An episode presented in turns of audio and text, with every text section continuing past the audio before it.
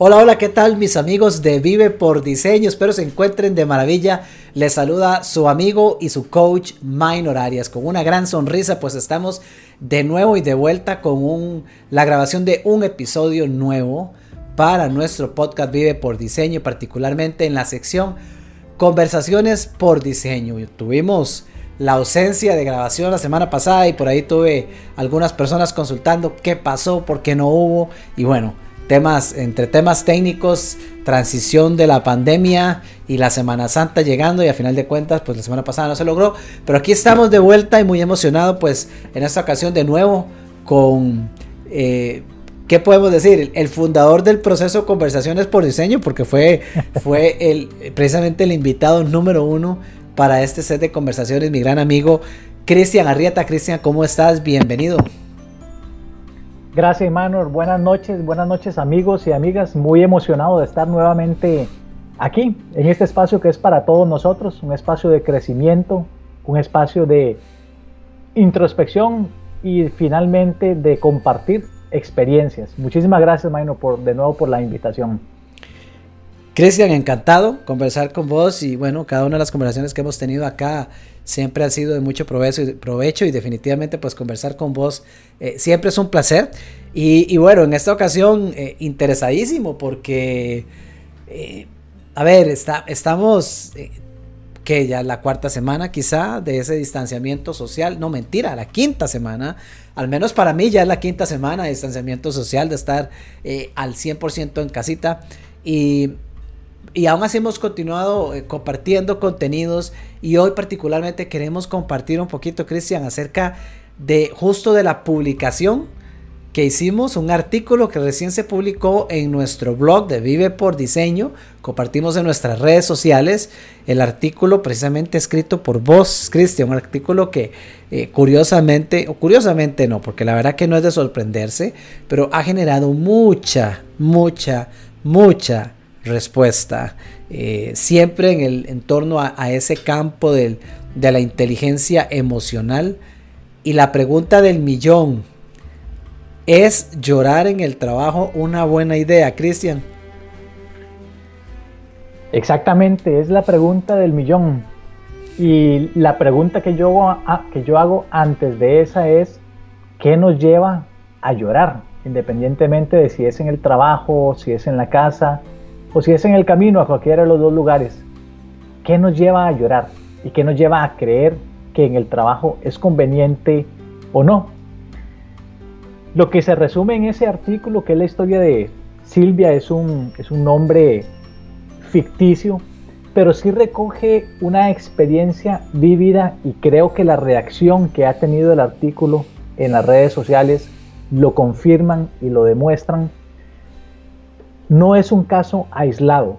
Lo que vive Silvia en el artículo, que es una persona que llega a su casa, que es una represa que se abre en emociones porque tiene reacciones emocionales que tuvo que reprimir, que tuvo que guardar durante ocho horas en su trabajo, es una realidad que lamentablemente vivimos, vemos en muchos ambientes laborales, en muchos ambientes sociales y que hacen mella no, no solamente en las personas, sino también en las organizaciones. Entonces, qué bueno que los amigos y amigas han reaccionado positivamente a ese artículo y creo que nuevamente lo que confirma es que esos sentimientos de angustia, de frustración, de, de represión emocional es algo que vivimos mucho más a menudo de lo que la gente piensa. Cristian, interesante. Estoy seguro que muchísimas personas, y si, y si ese artículo generó algo de, de interés y movimiento, se ha compartido, ha habido comentarios y demás, es porque definitivamente muchas personas se sienten identificados con Silvia. ¿Quién no ha pasado por ese sentimiento de volver a ver el calendario estando ahí en la oficina y decir, oh my god, apenas es miércoles y todavía faltan dos días para el fin de semana?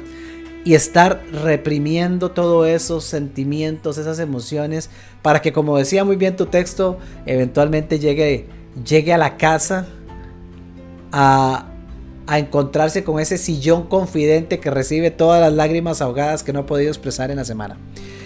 ¿Quién no se siente relacionado con eso? Creo que una gran, gran, gran cantidad de personas de una forma u otra hemos pasado. Yo recuerdo que en determinado momento sé que me, que me llegó a pasar a mí.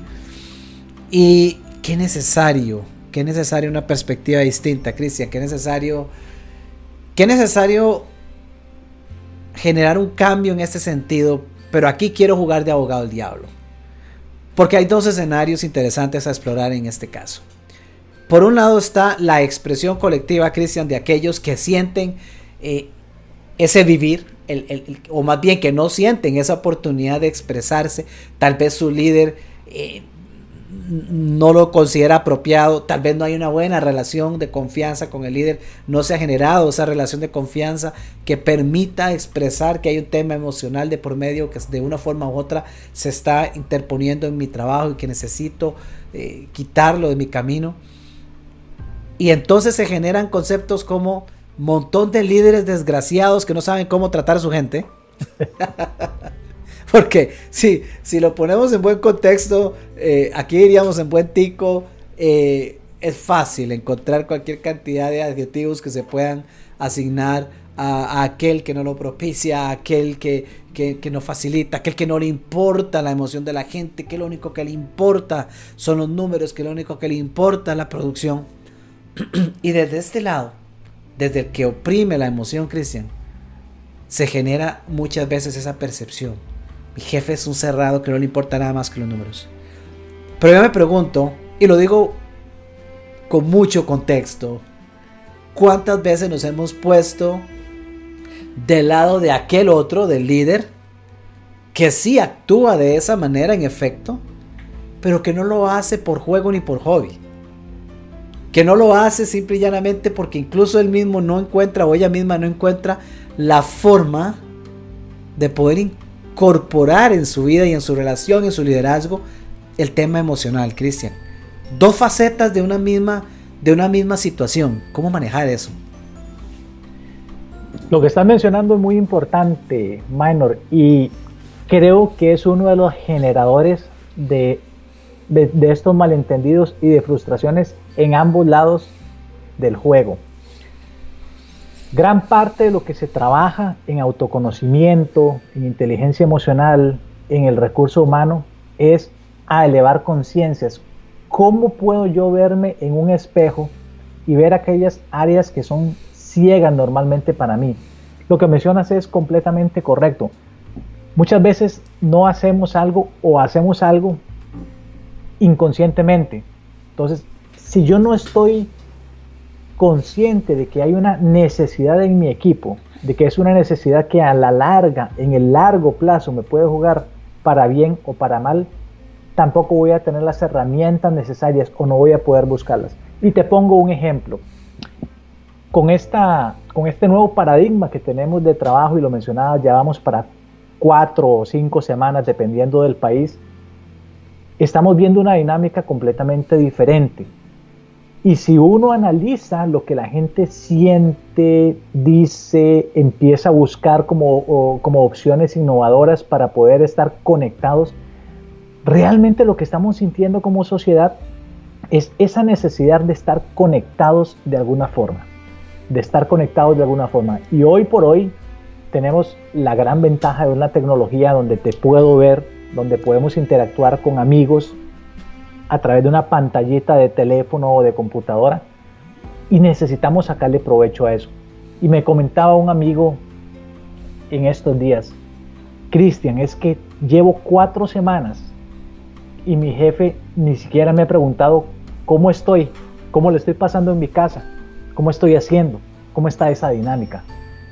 Es gente que tiene experiencia laboral, no es gente que está empezando, no es gente que, que, no tiene esa, perspectiva de negocio. Claro que la tienen, pero nos está haciendo falta ese, ese, ese apapacho. Y creo que uno de los grandes aprendizajes de esta gran pandemia, de este nuevo paradigma, es necesitamos estar conectados. El líder, que no es sinónimo de jefe, el líder actual y el futuro más efectivo es aquel que logra conectar con sus equipos. Y esto es algo que el líder debe interiorizar. Es el líder el llamado a conectar con cada una de las personas en un plano individual, uno a uno, más allá de los resultados de negocio, o, o más bien precisamente por los resultados de negocio que se esperan, ese líder necesita encontrar el lado humano de la persona. ¿Qué lo motiva? ¿Qué lo desmotiva? ¿Cuál es la mejor forma de relacionarse con esa persona? Y hacer una lectura integral del mapa emocional también de su, de su equipo. Yo he tenido equipos de trabajo con personas completamente diferentes. Recuerdo un equipo de trabajo que tuve hace algunos años súper efectivo y tenía personas tan abiertas en su forma de ser que en un almuerzo de una hora me contaron su vida y milagros. Y en ese mismo, tenía, en ese mismo equipo tenía otras personas que poco a poco me iban ganando la confianza, pero no fue algo eh, de buenas a primeras. Entonces, es un proceso. Ser inteligente emocionalmente, conectar con las personas, no es un suceso, no es un evento, es un proceso en el tiempo, donde ambas partes tienen que poner de sí mismo. Y de nuevo, la ignorancia entendida como algo que yo no veo, algo que yo no sé, es algo que nos mata a las organizaciones. Por eso es importante dejarse acompañar por terceras personas. Puede ser el Departamento de Recursos Humanos, puede ser un consultor, puede ser un coach profesional que venga a hacerme ver aquello que yo no estoy viendo. Y el plano emocional es normalmente uno de los más invisibles al líder. Hmm. Ok, Cristian. Totalmente válido. Hagamos la separación de esos dos elementos. Pongamos por un momento el, el, elemento líder y ahorita hablamos de él para entender cómo poder apoyar en este momento a un líder que se pregunta cómo hago yo para vincularme más emocionalmente. Casi ya lo abordamos, pero vamos primero entonces a la otra población, a Silvia a todos los que Silvia representa, de acuerdo al artículo que nos compartiste en estos días. ¿Qué, qué recomendación le podemos dar a Silvia? Porque, y, es, y mencionabas algo, estos días, en este nuevo paradigma, me encantó cómo lo mostrabas, cómo lo mencionabas, en este nuevo paradigma están pasando elementos a los que sencillamente no hemos estado expuestos. Ok, eh, justo esta semana tuve una reunión con uno de mis clientes, una importante empresa, donde el nivel de, el, ritmo de trabajo en este momento es bastante más acelerado. Curiosamente, en contraposición a muchos otros, ellos están muy acelerados. Hay una presión elevada, hay una carga muy alta. Entonces, hay una dinámica detrás de eso con ciertas variables, algunos afuera, otros sí en operación porque pues no pueden faltar de, su puesto en oficina. Pero esto está haciendo que el manejo sea distinto, el liderazgo sea distinto. Y está sucediendo que ya tanto incluso en líderes como en sus subalternos se está haciendo un cúmulo de energía tan que impresionante que ya se está notando el impacto. Pero ahí oculto en el misticismo de las creencias con las que nos hemos desarrollado, se escucha resonar el, el, el, el mensaje oculto que dice, a ver, a ver, a ver, Aquí no se llora. A llorar a la casa, búsquese una almohada, consígase un novio si quiere, pero aquí no se llora. Y si no lo han dicho explícitamente, por lo menos más de uno ha crecido con eso. Usted viene al trabajo a trabajar y que sea por usted por ahora llorar aquí. Con suerte me termina despidiendo, qué sé yo. ¿Qué le decimos a esas Silvias para empezar? Ahorita vamos con los líderes, pero ¿qué podemos aportarles cuando esa Silvia está expuesta a un alto nivel de presión y a un líder que aún no ha encontrado la forma de poder generar esa apertura emocional y esa comunión, esa relación con su gente. ¿Qué nos recomiendas? Claro. De nuevo, cuando estamos inmersos en una dinámica como la de Silvia, donde está inmersa en su trabajo, le quedan pocas horas después del trabajo y lo que hace es llorar, tendemos a pensar que esa es la norma y que las cosas tienen que ser así. Lo primero que hay que hacer es un chequeo de la realidad completa e integral. Y preguntas sencillas nos pueden dar pistas para entender cómo está esa realidad. Por ejemplo, ¿cómo me siento los domingos en la tarde noche cuando pienso en el lunes? No intelectualmente, ¿cómo siento? ¿Qué, qué sentimientos causan en mí lo que llaman el síndrome del domingo? El síndrome del domingo es cuando ya ha pasado vienes en la noche, el sábado, una gran parte del domingo, o sea, se me está yendo el fin de semana. Si empiezo a trabajar el lunes, para las personas que empezamos a trabajar formalmente el lunes, ¿cómo me hace sentir pensar en el lunes, ese domingo a las 5 de la tarde? Me genera un gran pesar, me desconecta completamente, me desinfla, empiezo a sentir ansiedad, angustia, o me siento animado, me siento emocionado por esa idea que he estado masticando, por ese proyecto que voy a llevar, porque, porque voy a tener compañeros que me, que me van a ayudar en este esfuerzo, etc. ¿Cómo me siento ante, ante eso? Y es importante hacer la pausa, hacer la pausa para, para autoconocerse. ¿Cómo, ¿Cuáles son los pensamientos que van reinando en el camino al trabajo? ¿Son pensamientos normalmente positivos o son pensamientos normalmente negativos? Si están reinando los pensamientos negativos, probablemente estoy lo que llamamos comiendo carbón y voy con pensamientos tóxicos, ahí al camino del trabajo. La media hora, los 40 minutos o los 20 minutos que duren llegar al trabajo, me empiezo a, a carbonear, como decimos popularmente Ahora voy a ver a aquella persona con la que no tengo buena relación. Voy a ver al jefe, voy a ver a esta otra persona, voy a tener que hablar de esto, voy a tener...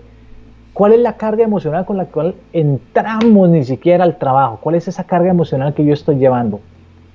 Y viceversa también. ¿Cuál es la carga emocional que estoy llevando yo a la casa?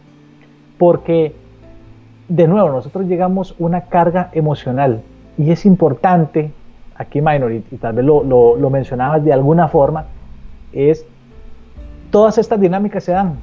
En cualquier trabajo vamos a tener altos y vamos a tener bajos. En cualquier trabajo vamos a encontrar cosas que nos gustan y cosas que no nos gustan. ¿Verdad? Eh, todos conocemos personas o tal vez a nosotros mismos nos ha pasado, renunciamos a un trabajo, lo dejamos botado porque nos llevamos un colerón y pensamos que va a ser muy diferente en el otro trabajo. Y tal vez nos encontramos con una situación muy similar. Entonces, hay que entender que son dinámicas que se van a dar, frustraciones se van a dar, pensamientos negativos se van a dar, pensamientos positivos también, alegrías, etc. Lo importante aquí a reconocer es qué es lo que está reinando. En su mayor parte son eh, pensamientos positivos, me genera una carga positiva emocionalmente mi trabajo, mi relación con las personas, mi relación con mi jefe, o es una carga negativa. Entonces, hacerse una evaluación de cuál es esa carga en su mayor parte y qué es lo que lo está generando, creo que a Silvia le convendría mucho también. Y Silvia, cuando está en ese sillón y está llorando, para los amigos que han leído el artículo, Silvia se empieza a dar cuenta de varias cosas. Silvia se da cuenta de que ha aprendido a reprimir sus sentimientos y ahí tiene una creencia Ahí tiene una creencia que es que sus sentimientos, si los demuestra, le van a generar una represalia fuerte en su crecimiento profesional. Silvia también se está dando cuenta de que no solo reprime los sentimientos negativos, sino que también los sentimientos positivos los está dosificando mucho. Entonces, hay, que hacer ese chequeo de la realidad. ¿Cuáles son los sentimientos que están reinando, positivos o negativos? Vamos a tener de los dos. Esto es una dinámica. Hay altos, hay bajos, pero ¿qué es lo que está reinando en mí? Creo que son preguntas sencillas con las cuales podemos empezar a leernos nosotros y a leer cuál es la reacción emocional que yo estoy teniendo en esas situaciones. Ok, muy interesante y te voy a hacer una pregunta, pero primero quiero saludar a todos los que nos acompañan por acá eh, en vivo en este momento a Sergio Barquero. Eh, saludos Sergio, por ahí nos dice muy buenas noches Minor y Crisia, muchas gracias como siempre por estos espacios que nos ponen a pensar. Bendiciones Sergio, gracias por estar con nosotros. Saludos a César Chávez, saludos a, a Helen Mora, que nos acompaña también por acá. Helen, saludos, bienvenida. Eh, María Aguilar, Cristian, como siempre, súper motivador, dice María. Y bien, por aquí tenemos también a Daniela Garro, un saludo para Daniela. Tenemos a, Ana Chacón, bienvenida Alan, a Ana también, qué gusto que estén con nosotros. Bueno, y amigos, si tienen consultas para Cristian, por favor, utilicen el chat, no duden en hacerlo. Aquí estamos para servirles. Y de esta conversación es que sea entre amigos. Y si tienen consultas, pues, o comentarios también, pues con muchísimo gusto serán bienvenidos para este espacio que está creado precisamente para ustedes. Cristian, a ver, nos das pauta 1, perfecto, hagámonos conscientes, ese autoconocimiento, ese esas preguntas que nos llevan hacia la profundidad de nosotros, a contemplar, mirar, elevar conciencia, lograr visualizar algo que usualmente no vemos en nuestro entorno, en nuestro diario correr, que nos puede empezar a revelar síntomas y esos síntomas generar insights, eso es lo que sucede. Yo veo un poco hacia adentro y comienzo a, descubrir un poco de, esos insights, esa revelación. Wow, mira, estoy reprimiendo emociones. Ok, paso uno, me hago consciente, evalúo, eh, descubro algunos de esos elementos. Ahora, paso dos. Porque aunque ya lo descubrí, mi jefe sigue siendo en mis creencias un completo infeliz y no le importa a nadie más que los números y los resultados. Y mañana voy a tener que ir a trabajar de nuevo. Y lamentablemente mi energía está tan baja que no necesito, Cristian, esperarme el domingo a las 5. Basta que sea el lunes a las 3 para saber que no quiero que llegue el martes. Entonces ya me di cuenta con estas revelaciones. ¿Qué hago? ¿Qué hago que me ayude a, manejar de una forma mejor esta situación? Muy bien. Entonces el segundo paso, si yo me encuentro en una situación como en la de Silvia, donde sentimientos de angustia, negativos, desazón son los que reinan en mí, yo necesito entender, necesito entender que esto no tiene que ser así. Y no estoy solo, no es algo que me pasa únicamente a mí. Y de nuevo, la reacción en las redes sociales al artículo lo demuestran.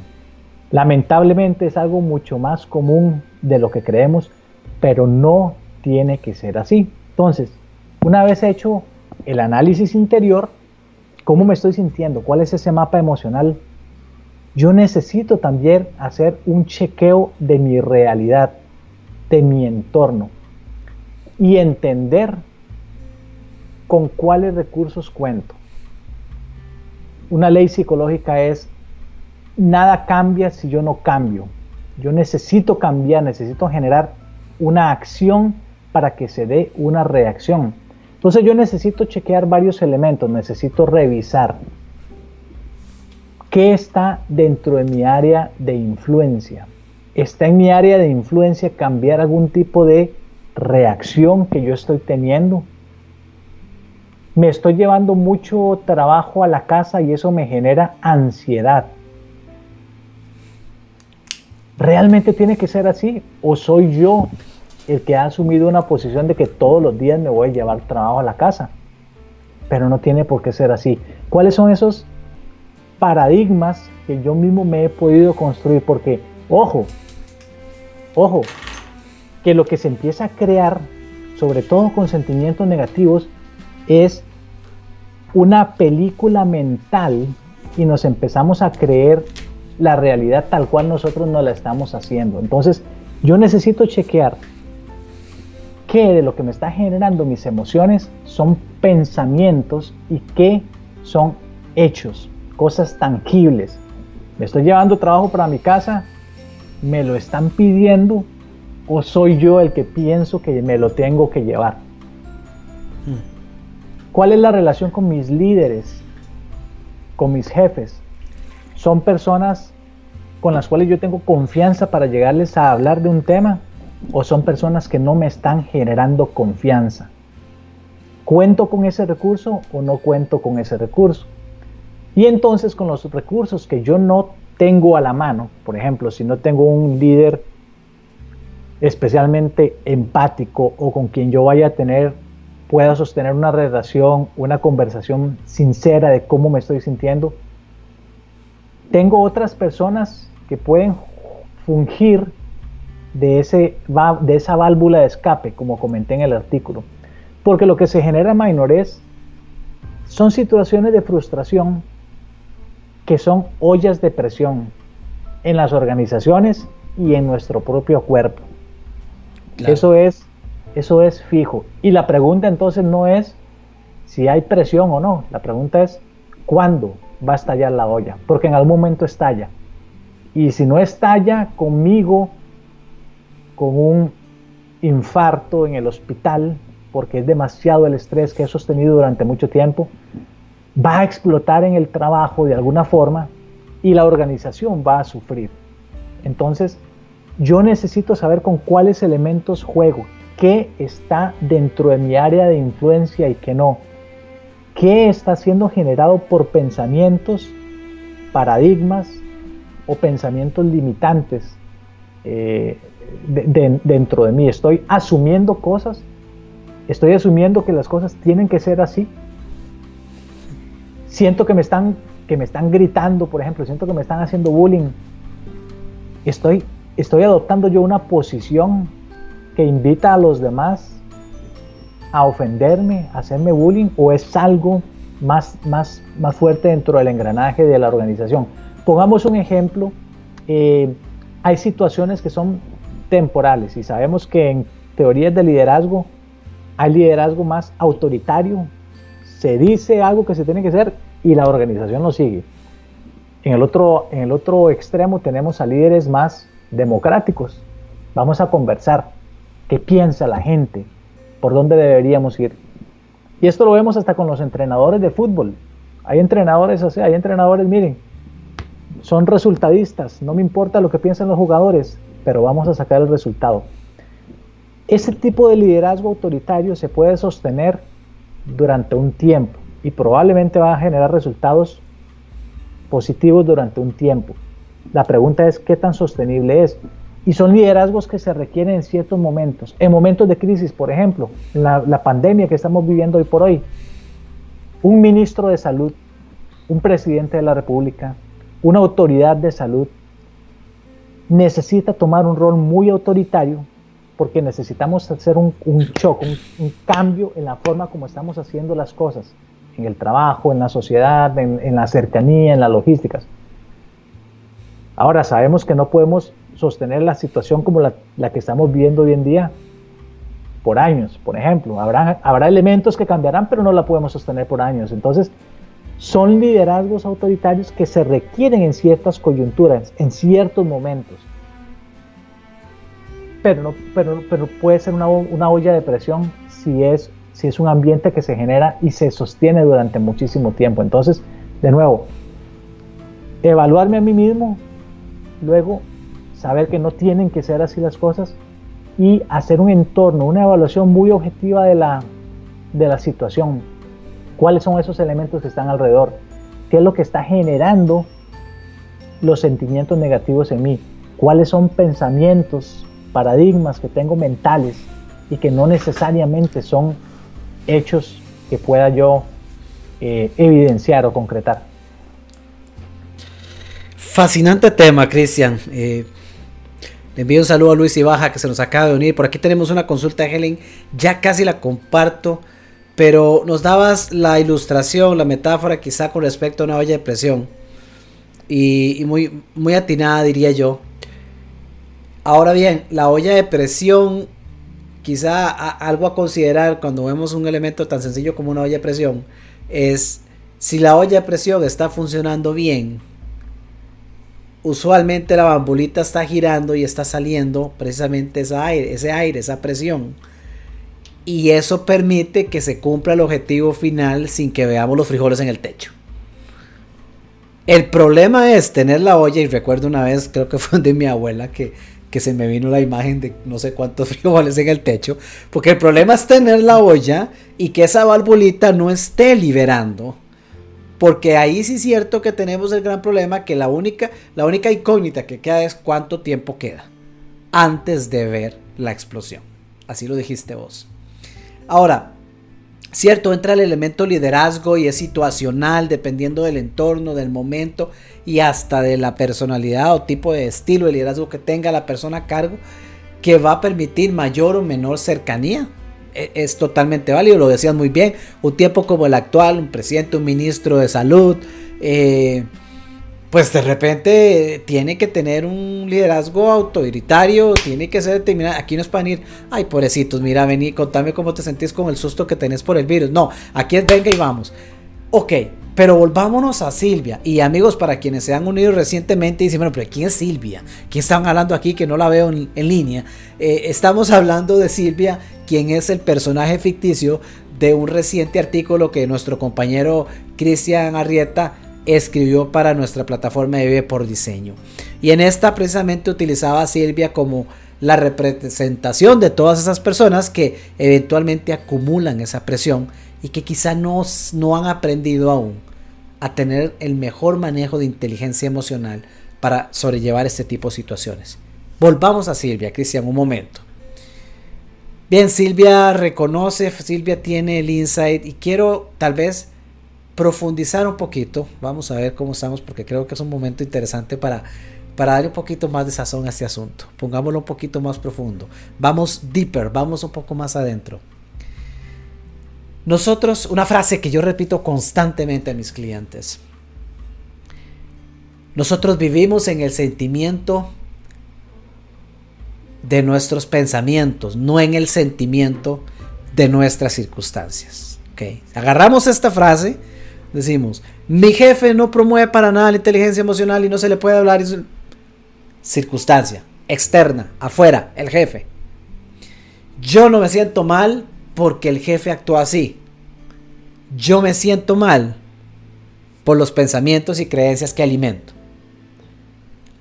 Hablemos de eso, Cristian. Porque ese concepto, yo, vos y yo, que lo, que lo profesamos y lo enseñamos y lo trabajamos con nuestros clientes, yo lo entiendo, pero cuando uno escucha eso por primera vez me va a decir, venime con cosas minor, me vas a decir que yo estoy creando el malestar que tengo por estar encerrado cinco semanas en la casa. Me vas a decir que yo estoy creando el malestar que tengo porque ya no soporto a mi esposa después de cuatro semanas trabajando los dos pegando las espaldas en el cuarto. Eso es una situación externa. Pero sentirme mal, que mis emociones estén al tope, ya sea positivo o negativamente, no depende de la situación externa, depende de mí, de, cómo yo proceso mis pensamientos. Vamos, Cristian, ¿qué tenés que, con esto para que profundicemos? Es correcto. Es, esa frase que mencionaste eh, está en el corazón de la inteligencia emocional. Cuando hablamos del caso de Silvia o el caso de los amigos que están pasando momentos donde sienten que que esa olla de presión está en aumento y que, en algún momento va a explotar y que no hay una válvula de escape, cuando estamos sintiendo todo esto, eh, de nuevo nos, nos, vamos haciendo una película mental que se va haciendo cada vez más grande y más grande y más grande. Y todos los días me repito, mi jefe no tiene empatía, mi jefe no tiene empatía, mi jefe no tiene empatía, mi jefe... Y termino viendo cosas como, una, como las, las profecías autocumplidas, ¿verdad? Entonces empezamos a ver eso en, en todo lado. Yo creo que es importante cortar, hacer un alto en el camino, de alguna forma hacer una pausa y tomar distancia de la situación. Porque cuando estamos metidos ahí en la situación, cuando estamos con ese remolino de sentimientos que no sabemos por dónde, por dónde ver la luz, no podemos pensar claramente. ¿Cuáles pueden ser válvulas de escape que nosotros podemos buscar? ¿Cuáles son las formas en las que nos podemos distanciar, distanciar de la situación y tomar un ángulo diferente?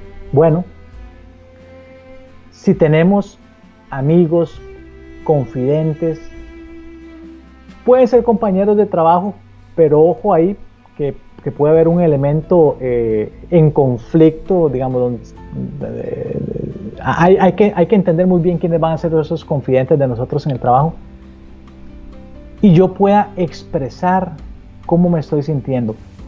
Necesitamos articularlo. Cuando articulamos un sentimiento, cuando articulamos una situación y nos escuchamos a nosotros mismos, van a ver que la perspectiva completamente cambia. Y a veces lo que internamente sentíamos grandísimo, que mi jefe no es empático, cuando verbalizo los dos ejemplos que tengo, tal vez yo mismo me doy cuenta de que hmm, no era tan grave la cosa como yo le estaba haciendo ver. Eso puede ser una válvula de escape.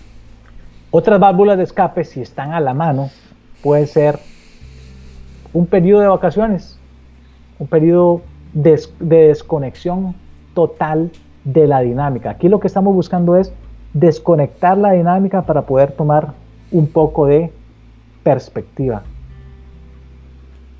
Una semana sin, el trabajo, un retiro, vive por diseño, eh, una tarde libre, algo que me permita a mí cortar, respirar y entonces volver a ver, porque lo que estabas comentando es muy bueno, es, la segunda forma en la que podemos reaccionar o, con la que podemos lidiar con nuestras emociones. Una forma que es la negativa, la nociva, la que tal vez Silvia en nuestro artículo estaba tomando es suprimir los sentimientos, o sea, ignorarlos, los reprimo. Y, y este es el gran malentendido con la inteligencia emocional que tienen muchas personas, lamentablemente. Creen que controlar es agarrar ese sentimiento y tratar de meterlo debajo de la alfombra y ahí que no se vuelva a escuchar. Eso es supresión, completamente nocivo en el largo plazo. Va a explotar de alguna forma y normalmente no es una forma bonita. La otra forma es resignificación, darle un significado diferente a los eventos precisamente por lo que estabas diciendo. Entonces, recuerdo una vez ah, que a, mí me pasó hace algunos años, yo tenía un jefe que era muy, muy de contacto eh, físico, era muy, muy, estaba muy, muy cercano a nosotros y siempre pasaba y nos daba la palmadita ahí en la espalda, una palmadita literal, eh, por los cubículos donde estábamos las personas de su equipo. Cuando nos cambiaron a ese jefe llegó otro igualmente bueno, pero no nos daba la palmadita en la espalda. Y a mí me hacía falta al principio. Y al principio yo lo estaba interpretando como no quiere hacer conexión con nosotros. Y, lo que yo debía hacer en ese momento era una resignificación. El hecho de que no me diera palmadita en la espalda no significaba que no quisiera conectar. Era simplemente que iba a conectar de otras formas máxima del autoconocimiento. No vemos el mundo como es, vemos el mundo como somos. Y eso que estamos esperando, esa expectativa, necesitamos repensarla, darle un significado diferente. Esta persona con la que estoy teniendo roces, con la que estoy teniendo conflictos, ¿realmente me está buscando el mal? ¿O es su forma de comunicarse? ¿Es solamente conmigo o es con todos? Entonces, Buscar estas válvulas de escape son importantes. Tomar distancia de la situación y resignificar. Aquí la clave minor es que el control, el autocontrol, que es probablemente uno de los grandes objetivos de la inteligencia emocional, se ha malentendido como punto de partida y realmente es un punto de llegada. Entonces, no queremos decir con esto que Silvia no deba controlarse, no deba llegar a ser controlada. Sí, pero ese control, ese autocontrol de sus propias emociones, debe llegar después de un proceso interno de autoevaluación, de evaluación del entorno, de cambiar los significados de los eventos. Y entonces algún día Silvia va a decir, mira, esto que me dijo hoy mi jefe o la forma como lo expresó, hace tres años me hubiera causado un gran sentimiento negativo y hoy ya no me hace ni cosquillas. Tenemos ejemplos de personas y tal vez nosotros mismos en nuestra propia vida le hemos dado significados diferentes a los eventos, pero esto viene como un proceso.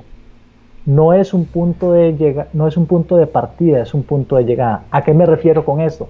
La receta para Silvia no es siga ignorando sus sentimientos, muéstrese fuerte en el trabajo.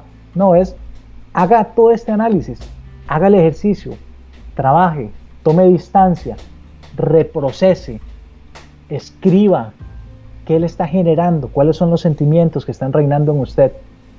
Y a la larga, conforme usted vaya entendiendo eso, va a ver que el significado de las cosas y las reacciones emocionales que uno tiene van a ir cambiando también. Lo que pasa es que como dicen los, los sabios y entendidos, queremos cambiar sin ser cambiados. Así es. Y eso es un error. Fabuloso, fabuloso. Hemos, hemos hablado, se ha mencionado mucho en este espacio el concepto paradigma. Hemos hablado de que precisamente pues nos creamos un paradigma y de acuerdo a él es el que operamos. Quiero aprovechar porque tal vez haya alguien que se esté preguntando, pero exactamente qué es un paradigma. Y les quiero compartir una definición eh, bastante sencilla de paradigma que dice, es un programa mental que tiene control casi exclusivo sobre nuestro comportamiento habitual. Y ojo, porque casi todo nuestro comportamiento es habitual. Entonces, partiendo de eso, casi todo nuestro comportamiento es habitual. Quiere decir que aún sin ser conscientes, como usualmente pasa, de acuerdo a todo lo que nos has compartido, Cristian, vamos construyendo una novela, vamos construyendo un actuar, un, un reaccionar, si se quiere, que se va programando nosotros y bajo el efecto de repetición, se convierte en un hábito. Y eventualmente terminamos actuando durante nuestro día con la repetición de ese patrón de pensamiento, ese hábito, en el cual ni siquiera nos damos cuenta que reaccionamos de esa forma y hace que se acumule en nosotros ese impacto negativo de energía precisamente por un mal manejo de esa inteligencia emocional. Sucede algo externamente y yo sin siquiera evaluarlo, como la palmadita en la espalda o la falta de ella, por defecto dejo que el pensamiento programado en mi mente subconsciente venga y me diga, ah, no, este jefe no quiere conectar con nosotros. O no, este jefe no le importa a la gente, solo le importa a X. Y hablamos de jefes, pero a ver, en la casa es la misma cosa. ¿Cómo está? Yo le pregunto a ustedes, quiero hacerles una pregunta a todos, a ver si me ayudan ahí en el, en el chat. Eh, por cierto, saludos a Marisol Sauna, un abrazo Mari, qué bueno verte por acá. Miguel López, que también nos acompaña por aquí. Eh, preguntarle a todos, ¿quién se siente relacionado con... Eh, se me fue el nombre, Silvia.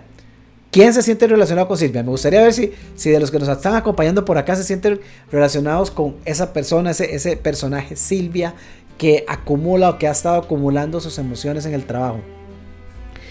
Para ver cómo, cómo está el censo. Cristian, eh, por acá Helen nos preguntaba, hace, hace poco hablabas vos de algunos elementos, buscar algunos elementos o recursos. Eh, Helen preguntaba, ¿qué serían esos elementos que debo buscar o esos recursos que debo buscar? ¿Podría ampliar con un ejemplo? Claro que sí. Un recurso muy efectivo es cuando hacemos una evaluación o, un test, ya sea individual o al grupo, y me evalúo en diferentes aspectos. ¿Cuáles son mis, mis eh, predilecciones o mi, forma de pensar? Hay, hay ciertas pruebas que le ayudan a uno a autoconocerse. Hay personas que piensan más eh, en el plano abstracto, matemático, racional y se comunican de una forma específica. Son muy concretos, son muy escuetos en la forma de hablar. Son aquellas personas a las que les preguntas, ¿cómo estás hoy? Y te van a responder, bien, punto, porque se sienten bien, punto. Hay otras personas que piensan más con su hemisferio eh, derecho del cerebro, por ejemplo, y son muy creativas y la parte verbal, la parte hablada les va a venir mejor. Entonces, a esas personas si les vas a preguntar cómo se sienten, te van a decir, me siento fenomenal hoy, veo el día maravilloso y creo que voy a tener mucho éxito. Estas dos formas de comunicación, si no se entienden en una organización, pueden empezar a tener choques porque tienen expectativas diferentes. Uno espera que le respondan algo muy concreto y la otra persona lo que espera es hacer una conexión más profunda en su forma de comunicarse. Muchas veces en mi experiencia con organizaciones, con empresas, cuando le dicen a uno que tienen un problema de liderazgo o tienen un problema incluso de inteligencia emocional, porque son las dos formas en las que la gente lo articula normalmente, muchas veces lo que está en el centro del conflicto es la forma de comunicarse, que no entendemos que nos comunicamos muy diferentes. Esta compañera me dijo algo que me hirió, que me hirió, me lo dijo muy fuerte. Claro, porque son palabras que yo nunca utilizaría o no hablaría tan directo con otras personas. Pero resulta que esa persona, esa compañera, no me quiso causar un daño, no me quiso ofender. Es su forma de comunicarse con todas las personas. Y piensa, cree, que siendo directa es la mejor forma de ayudarme a mí. Pero yo desde mi punto de vista lo estoy entendiendo como una comunicación ofensiva o agresiva muy fuerte. Entonces, yo creo que estas existen las herramientas desde el punto de vista organizacional y desde el punto de vista individual que le pueden a uno presentar un mapa mayor, ver más allá de, ese paradigma que uno tiene. Lo que hablaba Minor es importante. ¿Cuál es el paradigma? ¿Cuál es, cuál es mi conjunto de creencias, mi conjunto de experiencias que me hacen ver el mundo de una forma y creer que así es el mundo. ¿verdad? Esto lo vemos en parejas, en parejas. En nuestra familia nos educan de una forma. Hay cosas que son normales en nuestra familia. Y empezamos a relacionarnos con otras personas y vemos que en esa familia son cosas completamente diferentes a las que se consideran normales. empiezo a entender otro paradigma, empiezo a transicionar hacia otra forma de mentalidad. Eso lleva tiempo, eso es un proceso, pero necesito estar abierto. Y muchas veces eso aplica para relaciones de pareja y para relaciones de liderazgo con los líderes y con sus, con sus equipos. Muchas veces la pregunta no es a quién le corresponde, porque es otra pregunta tramposa, ¿verdad? Bueno, ¿quién tiene que tomar la decisión? ¿Quién tiene que tomar la batuta? ¿Quién da el primer paso? ¿El jefe o el grupo? Muchas veces no es quién debe tomar el primer paso, muchas veces es quién está dispuesto a tomar ese primer paso. Y ahí empieza el cambio.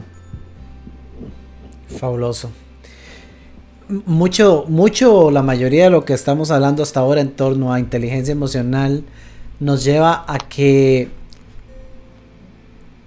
quizá una forma de resumirlo es el, la autoevaluación, es, es, poder darse la pausa para hacer el análisis y lograr interpretar cuál es el paradigma desde el cual estoy operando. Es ese paradigma que a mí me hace ver todo verde y que exactamente en el mismo lugar el de la par me dice, pero que es que es rojo y es porque yo ando unos lentes verdes y el otro anda unos lentes rojos. Eso implica cómo, cómo estamos actuando, porque es muy interesante. Ahora dabas el ejemplo de, de decir, mira, me habló fortísimo y me hirió. Inmediatamente miro en mi mente, si lo analizamos bien, nos vamos a dar cuenta que es simplemente imposible que porque alguien alzara la voz me hiriera. Al menos no la otra persona. Volvemos a que no son las circunstancias externas las que afectan mi emoción. Son mis pensamientos. Nadie puede herirme si yo no permito que mi pensamiento me indique que me hirieron. O sea que al final quien se termina hiriendo soy yo. Cristian, ahora que hablaba de algunas prácticas, recomendaciones, eh, a ver, algo algo tan sencillo como lo siguiente, tal vez usted no tenga la persona en este momento a la par para ir a hablarle y tal vez su jefe no sea la persona con quien mostrar esa apertura emocional, pero si usted está sintiendo esa presión de la que Cristian hablaba, si usted está sintiendo que se le da el síndrome del domingo, ya desde el sábado lo empieza a sentir y el domingo se le agrava, que lamentablemente muchos están así, o de repente le pasa estando en la oficina o le pasa estando junto a su pareja en casa ahora que todos estamos en este distanciamiento. Haga una pausa. Tome papel y lápiz. No en su mente, ni siquiera en la computadora. Tome papel y lápiz, haga una pausa y comience a notar cómo me siento. Me siento así. ¿Por qué me siento así? Porque ya no soporto a mi marido a la par cuatro semanas después porque mi jefe tal cosa, porque mi hijo esto, porque el perro hizo aquello, porque tengo que hacer esto, porque tengo que hacer lo otro. Empiece a notarlo todo, todo lo que se le venga a la mente del por qué usted se siente así. Lo, va a encontrar que lo que va a notar son una serie de elementos externos todos. El perro, la pareja, el vecino, el jefe, la cuarentena y todo lo que se le ocurra. Va a encontrar una gran lista de factores externos. Ahora sí, ya, descargó todo. Eso es un primer factor. Y Cristian, vos me corregís, pero ese es un primer factor porque ya estamos sacando de la mente, de esa aglomeración de pensamientos, estamos abriendo un espacio que nos permita empezar a ver con claridad. Solo el hecho de traducirlo al papel ya nos permite aclarar eso. Pero número dos, coja cada elemento de esos y ahora empiece a validarlos. Es cierto que el perro me altera. A ver, el perro ladra. A veces estoy aquí presentando y el perro pasa sonando el juguete y parece que tenemos un bebé. Bueno, eso es lo que el perro hace. Para que yo me altere es totalmente mi decisión, es algo muy mío. No tiene que ver con el perro. Valide cada una y haga el ejercicio. Después nos cuenta. Aquí estamos disponibles en Vive por Diseño. Déjenos saber si usted hace ese ejercicio, qué pasa. Porque le puedo asegurar, sin temor a equivocarme, que al hacer ese ejercicio va a encontrar que todas las razones que su mente, que todas las ideas que su mente le da como una razón, al final no son más que una excusa que oculta la verdadera razón por la cual se está sintiendo mal. Y es falta de conciencia sobre lo que está pasando en el momento. Cristian, tenemos por aquí una consulta más de nuestro gran amigo Sergio Arquero. Quiero aprovechar estos minutos que nos quedan. Una muy buena consulta. Dice, ¿qué recomiendas para dar ese feedback, por ejemplo, a un jefe o a un compañero sobre acciones que no se vieron bien? Por ejemplo, una persona que levanta la voz en una reunión o que siempre es negativo deberíamos de ser directivos o directos y comentarle el hecho o alguna recomendación de cómo dar ese feedback. Muy interesante, Sergio. aprovecho para, para saludar a mi buen amigo Sergio, fiel seguidor de conversaciones por diseño. Así es. Sergio, muy interesante tu consulta y muy importante. De hecho, en, los, en las próximas semanas estaré escribiendo un artículo que se va a llamar Manual para gritarle al jefe. Manual para gritarle al jefe. Espérenlo. Necesitamos entender cuál es la forma más efectiva de comunicarnos en los equipos, con los líderes, con los jefes, con otros equipos, etcétera, etcétera. Y está en la persona más inteligente emocionalmente, tener la astucia de saber cuál es la mejor forma de llegarle a las personas. Hay personas a las que se les llega muy bien siendo lo más directo, porque son personas directas y les gusta que sean directas con ellos, lo, lo agradecen, lo toman de hecho como una muestra de respeto, que las personas les digan directamente lo que están pensando. Lo que pasa es que normalmente las personas que se sienten heridas por esas personas son las personas que tienen un estilo muy diferente, que no son tan directas y entonces les cuesta, empiezan a dar rodeos y la otra persona nunca les entendió lo que querían decirles. O son personas que no son tan directas y que prefieren entender haciéndoles preguntas, haciéndoles consultas. Y yo creo que hay que entender bien primero el, trasfondo de la situación. Yo una técnica que siempre aplico es preguntarle a la persona qué quiso decir. Jefe, volvamos otra vez a esta situación, a esta reunión. Me quedó una duda. ¿Qué quiso usted decir cuando me dijo esto y esto y esto? Es importante dar segundas oportunidades. Yo siempre le, siempre le sugiero a las personas propiciar segundas oportunidades, porque a veces decimos cosas al calor del momento, en una reunión laboral, en una reunión familiar, en una situación de pareja, y la dejamos y lo soltamos. Y dice un, un proverbio, somos dueños de lo que callamos y esclavos de lo que decimos es importante dar una segunda oportunidad a las personas para que se expliquen mejor. Jefe, ¿qué fue lo que usted quiso decir? Fulanito, explíqueme un poquito más cuál fue ese punto que usted trajo a la mesa. Y una vez entendiendo todo el trasfondo, puedo decir qué fue lo que yo entendí y cómo me hizo sentir. Y cómo me hizo sentir también. Pero yo creo que eso, eso es importante. Dar ese espacio de segundas oportunidades es importante para la persona que se expresó y para mí, que fue el que le di un significado a esa situación. Lo que Minor decía es, es, importante también, ¿verdad? Como, como nosotros le damos un significado a algo. Minor, te voy a hacer una pregunta. Ahora voy a invertir un poco el rol y te voy a hacer una pregunta con el artículo para ilustrar esto que quiero decir también, que es parte de la respuesta Sergio. Cuando leíste el artículo Minor, y cuando viste que Silvia entró a su casa y empezó a llorar, te voy a preguntar, en esa casa, ¿quiénes vivían con Silvia? En tu mente. ¿Quiénes vivían con Silvia? Híjole, qué buena pregunta. En mi mente me imaginé a una Silvia que llegaba al trabajo y tenía una pareja, este, quien vive su propia realidad también. No sé.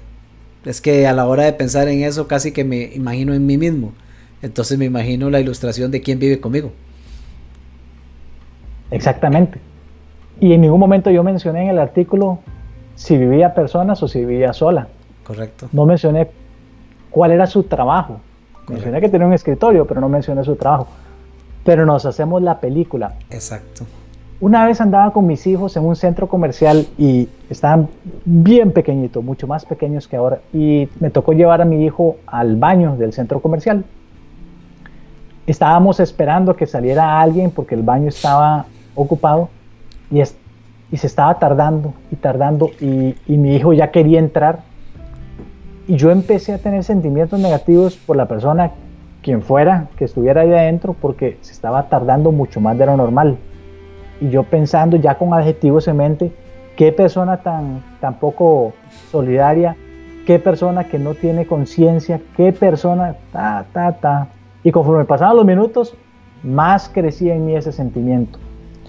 En eso se abre la puerta y sale un señor con su hija pequeña y la niña tenía una situación especial física que la hacía necesitar de una de una andadera y de todo un equipo, de todo un equipamiento. Y en ese momento mis creencias de lo que estaba sucediendo adentro se esfumó y, y me sentí mal, me sentí como, como un tonto. Pero es porque me estaba haciendo una película, porque yo no veía más allá de la puerta, porque estaba juzgando lo que estaba sucediendo del otro lado con base en mi experiencia. Claro. No vemos el mundo como es, vemos el mundo como somos. Entonces, Sergio, para terminar de redondearte, la respuesta es, es importante saber cómo gritarle a la gente, si lo queremos poner así, saber cómo gritarle al jefe, saber cómo llegarles, cuál es la forma más efectiva. Podemos utilizar nuestro estilo siempre, con algunos será más efectivo que con otros, pero necesitamos ser conscientes de esas potenciales consecuencias. Y es que ese es el tema, Cristian, y, súper super valioso. Y gracias, Sergio, por esa consulta. Porque el mismo escenario nos da para analizar tantísimo, eh, porque podemos contemplar, bueno, cómo hacemos para dirigirnos a la persona que actuó, comillas, comillas, mal. Pero ok, mal de acuerdo al parámetro de quién. Porque, porque puede ser que perfectamente en el mundo de la otra persona actuó bien desde su paradigma y entonces ya el mal y el bien se vuelven un concepto totalmente irrelevante porque es totalmente subjetivo de acuerdo a los lentes con los que yo estoy viendo. Eh, entonces ya no es quizás solo un tema de entender cómo me dirijo a él para que corrija. Bien lo decías, quizá de, de repente será un tema más bien de hasta cómo me dirijo para entender bien lo que quiere decir, pues con suerte no quiere decir lo que yo creo que está diciendo. Eh, entonces ya no tengo que decirle que corrija nada, con suerte simplemente mi entender. Entonces, bueno, e, esto nos lleva a, un hecho. La mayoría del tiempo, y da para conversar tanto. La mayoría del tiempo, gente, nosotros nos, nos autoimponemos la carga emocional. Este, este, momento en el que estamos, al momento de grabar esta transmisión, hoy que es 14 de abril, eh, pues sí, estamos viviendo a nivel global una, una, una situación muy, muy diferente, muy atípica a lo que ha sido, entre comillas, nuestro normal. Y eso está causando esa elevación de emociones en muchos, ya por muchas razones. Cuando ve el ejemplo de, la pareja, eh, no es porque me lo invento, ya, ya, no es uno, son varios de mis clientes que dicen, Dios mío, que esto se termine, pero solo por el simple hecho de que mi esposo se largue. Y, no es, y no es que quiera que el esposo se vaya, pero es que de ya la dinámica ha venido a generar una fricción que antes no estaba. Y el tema no es que eso suceda. El tema es cuánto he trabajado yo en mí como para aprender a tener la tolerancia y sobre todo evaluar cuál es el, factor que verdaderamente me está incomodando. El estrés, claro que está presente, pero la mayoría de las veces el estrés se, se presenta y se acumula por la falta de vivir el ahora, por la falta de conciencia en el momento. Dígame si el estrés no se genera y ese estrés, Cristian, decime vos si me equivoco, pero es que ese estrés es el que suma a ese manejo emocional que termina siendo negativo en la mayoría de los casos. ¿Cuánto de ese estrés no se genera? Simplemente por la proyección de un futuro que creo que tiene que ser así y que me sobrecargan los hombros y se siente como ese gorila que decimos a veces. Y se trata de un futuro que no existe. Vos hablabas ahorita de un artículo que vas a escribir. Bueno, yo les adelanto uno que voy a escribir yo también. Y se llama El pasado y el futuro son como la luna. y, y, es, y es así, ¿por qué? Porque la luna per se no tiene poder de iluminación. La luz de la luna depende enteramente del enfoque que le ponga el sol. y en este caso el pasado y el futuro exactamente igual. Depende totalmente del enfoque que nosotros le ponemos. Le ponemos el enfoque a un futuro que no existe y para peores, Cristian, lo pintamos negativo ya por defecto. Porque ¿cómo nos cuesta pintar un futuro positivo? No, por defecto es negativo. Acumula carga, acumula energía y después yo digo que el que me tiene estresado es el mundo entero, pero no he hecho la pausa que Cristian nos decía para evaluar y decir, caray, ¿es esto absolutamente cierto? Y es cierto que mi jefe es tal. Y es cierto que tiene que ¿Será que esa persona está negativa? Cristian, no nos dio el tiempo para profundizar con el tema desde más desde el punto de vista de líderes, porque, porque me queda por ahí resonando y tal vez lo pongo como un último punto, un minuto de elaborar, Cristian. De está en otra perspectiva. Al líder que tanto se le critica porque, porque es un antipático, porque es un antisocial, porque es totalmente hermético. Pero nos hemos puesto a evaluar si es que el líder actúa de esa manera por puro gusto y hobby. O nos hemos puesto a evaluar la situación personal que muchísimas veces vive ese líder porque por sí mismo ha crecido con un paradigma que lo ha llevado a vivir ocultando emociones. Y hablamos mal de él y hasta creamos juicios sobre él sin darnos cuenta lo que detrás de ese actuar está realmente sucediendo. ¿Qué opinas, Cristian? Completamente minor. Más aún, más aún, en una gran cantidad de casos, esos líderes autoritarios, autocráticos, tienen un profundo sentido de, de awareness en inglés, de, autoconocimiento. Ellos saben que son así.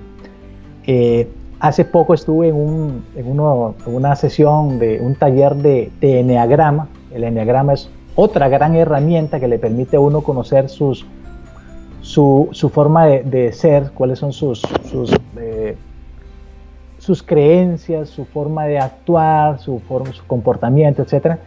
Y hay, hay un tipo de líderes que se llaman los hostigadores.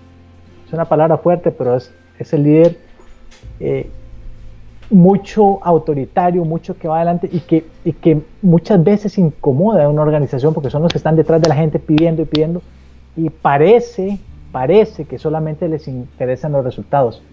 Yo les preguntaba a varios, ¿ustedes saben, ustedes se sienten, sabían que eran hostigadores y todos me decían, sí, claro, sí sabemos, sí sabemos que son hostigadores. Minor, pensemos en un mundial de fútbol. Pongo, pongo el ejemplo de fútbol porque es un deporte muy conocido, pero prometo traer otros, otros tipos de ejemplos y otros tipos de deportes en, en futuras conversaciones. Un mundial de fútbol. Nuestro país, Costa Rica, ya ha ido a varios. ¿Cuál es el tipo de discusión que se genera en el país para saber cuál es el mejor director técnico que nos represente en un mundial? No se lo voy a responder, se las voy a dejar ahí para que sigan pensándolo. ¿Queremos resultados a toda costa? Entonces tal vez vamos a traer directores técnicos que son los que caen mal, pero tienen un gran récord de dar buenos resultados en torneos cortos. No me interesa que esté ahí ocho años al frente de la selección. Con que nos pase a segunda ronda o a tercera ronda ya sería más que bueno. O abogamos nosotros por el entrenador que tal vez no es tan autoritario, es más democrático. ¿Cuál es el tipo de entrenador que yo quiero ahí? Y entonces voy a dejársela para que las personas y los amigos la sigan pensando y la sigan masticando, porque a final de cuentas estás tratando bien las dos caras de la moneda, no solamente el equipo, es, es el líder y es la organización. Recordemos que hablamos también de resultados. Y hay una gran faceta de los líderes autoritarios que no vemos, que es la forma en que dan resultados. Y pongámonos ahí, entonces, ¿cuál es el tipo de entrenador que queremos para nuestro equipo? ¿Cómo queremos que se den esos resultados? ¿Queremos que se den resultados de alguna forma o queremos que sea un proceso un poco más largo? En, nosotros está gran parte de la respuesta y ahí se las dejo picando. Totalmente. Fabuloso, Cristian. Pues como siempre, Cristian, agradecerte, realmente eh, aprecio muchísimo el espacio de compartir contigo, un tema fascinante, que da para mucho más de una hora, realmente se nos hace corto el espacio, te agradezco por sacarle tu tiempo, sé que estás allá en, en Estados Unidos con una diferencia horaria importante, así que realmente aprecio mucho que, que, estés dispuesto para compartir con, con nuestra querida audiencia de, de Vive por Diseño. Eh, amigos para todos y si se preguntan cómo contactar con Cristian ahí en pantalla lo pueden ver eh, las direcciones de contacto. Por ahora pueden encontrarlo en LinkedIn pueden encontrarlo también ahí está la dirección del Facebook personal. Además en nuestro grupo de Vive por Diseño Cristian es uno de los eh, miembros y actores y autores de nuestra plataforma Vive por Diseño. Así que si desean conectar con él también a través de nuestra plataforma de nuestro grupo pueden contactarlo Cristian, de nuevo, muchísimas gracias por compartir con nosotros. Y a todos ustedes amigos, gracias por ser miembros de esta comunidad en crecimiento que se direcciona hacia un movimiento. Gracias porque Vive por Diseño está tocando corazones y es gracias a que usted nos acompaña que lo estamos logrando. Cristian, que la pasen muy bien, a cuidarse bastante. Muchísimas gracias. Gracias a ustedes, muy buenas noches amigos, gracias. Sean felices.